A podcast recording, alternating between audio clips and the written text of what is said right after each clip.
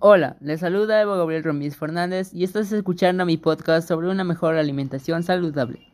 Actualmente vivimos en una situación de emergencia sanitaria, en la cual nadie puede salir a la calle por temor a contagiarse del nuevo virus llamado COVID-19. Esto ha traído como consecuencia que todas las personas hayan adaptado un estilo de vida sedentaria y no pueden alimentarse bien y mucho menos hacer ejercicios. Ante esta situación es importante conocer acerca de cómo tener un estilo de vida saludable.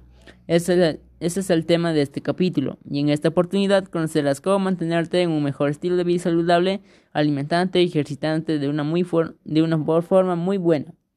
Primero, debemos conocer cómo nuestro cuerpo obtiene la energía. Esto se origina en los alimentos que cada uno comemos. Por ejemplo, si tú comes alimentos sanos y balanceados como son frutas, verduras, carnes, grasas, etc., pero que sean de origen natural, tendrás energía y tu cuerpo obtendrá vitaminas.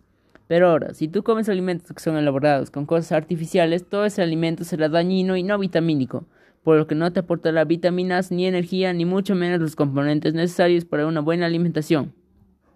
Por ello, es importante saber qué alimentos comer.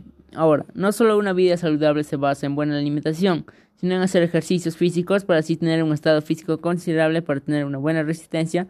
Por ello, lo recomendable es tener una buena vida, alimentarse y hacer ejercicios.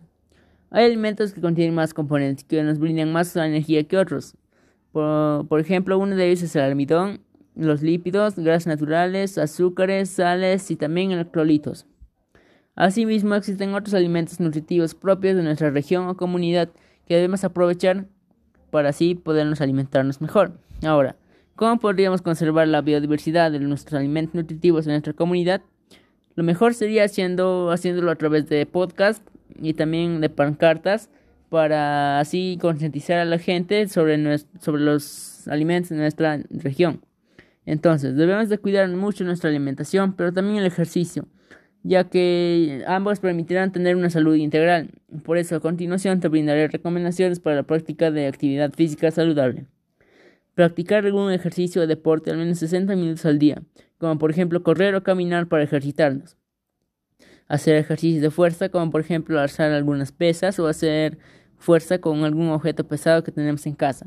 Puedes ir a practicar natación a la piscina más cercana, pero siempre teniendo en cuenta las recomendaciones para prevenir el COVID-19, utilizando mascarilla y protector facial. Debes de hacer calentamientos y flexiones antes de empezar cualquier actividad física y así evitar cualquier lesión. Ahora, con todo lo mencionado, estoy seguro de que tú podrás lograr cambiar tu estilo de vida y llevar un mejor estilo de vida saludable. Finalmente, te invito a practicar las recomendaciones que te dije y así para poderla practicarlos mejor. Gracias por permitirme llegar a ti y nos encontraremos en otro futuro podcast. Y recuerda, la salud es una riqueza.